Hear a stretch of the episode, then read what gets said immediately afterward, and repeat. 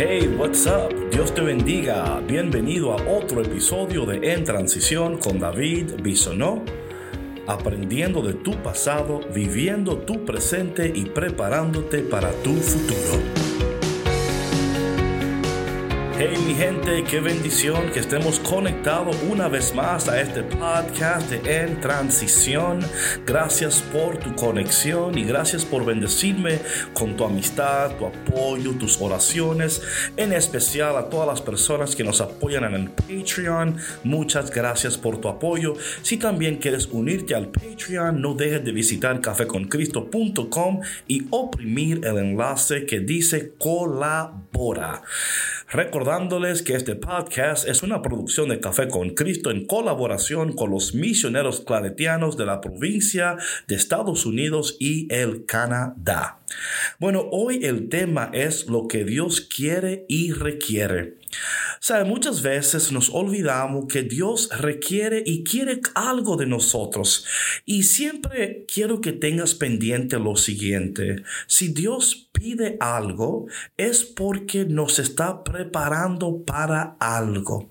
Para mí siempre es importante tener en cuenta que lo que Dios pide y exige, no solamente yo puedo responder a esto, pero Dios es tan bueno que cuando pide algo y exige algo de nosotros, no meramente lo está haciendo para hacernos la vida imposible, no al contrario, lo está haciendo porque quiere lo mejor para nosotros y porque nos está preparando para entrar en una nueva dimensión de su gloria, en una nueva dimensión de su presencia y en una nueva dimensión de su bendición.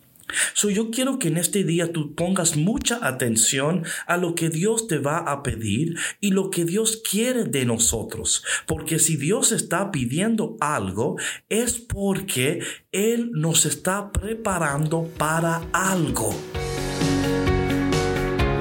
En el día de hoy, en la primera lectura del día de hoy, el Señor empieza diciendo, escuchen lo que dice el Señor. Escuchen lo que dice el Señor. Una de las armas más poderosas que tú y yo tenemos en contra de los ataques del enemigo es nuestra habilidad y nuestra capacidad de escuchar, discernir, reconocer y obedecer la voz de Dios. Si nosotros no podemos escuchar la voz de Dios, estamos en peligro. Muchas veces el enemigo ataca nuestras vidas para que no podamos escuchar con claridad la voz del Señor.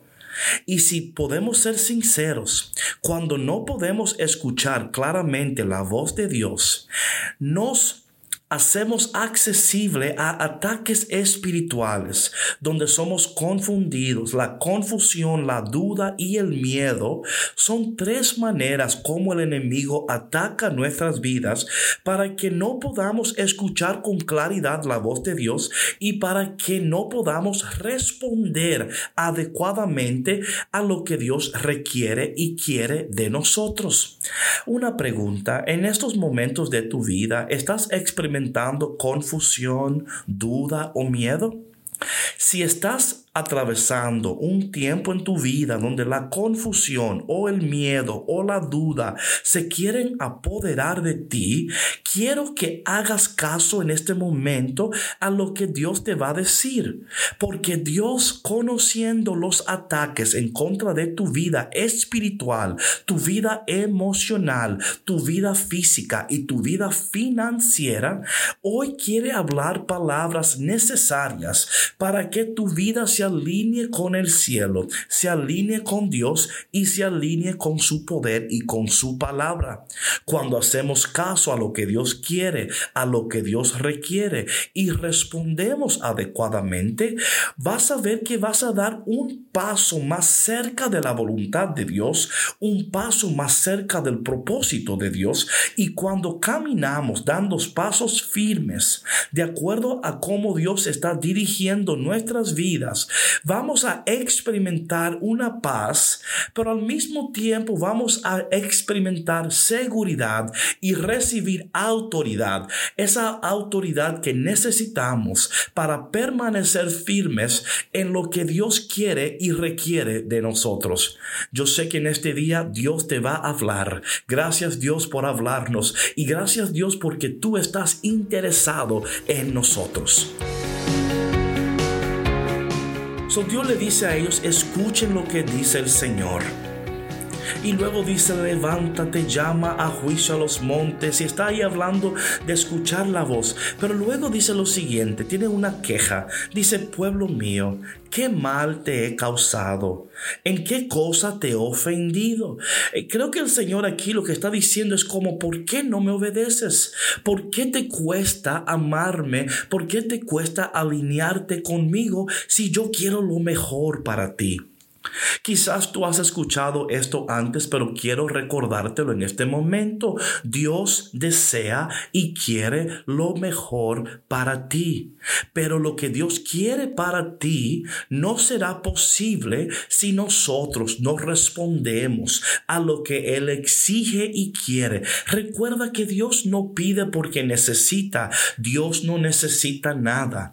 Él pide y exige porque Él te quiere ayudar él quiere bendecirte. Él quiere que tú sigas progresando, que sigas avanzando.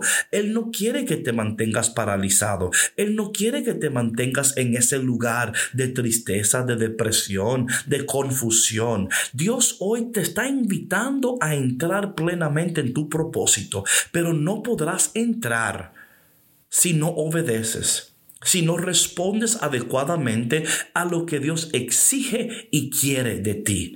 Te aseguro que cuando tú respondes, te aseguro que cuando tú le dices al Señor, Señor, no entiendo completamente lo que estás haciendo, pero en estos momentos no nos toca comprender completamente lo que Dios está haciendo.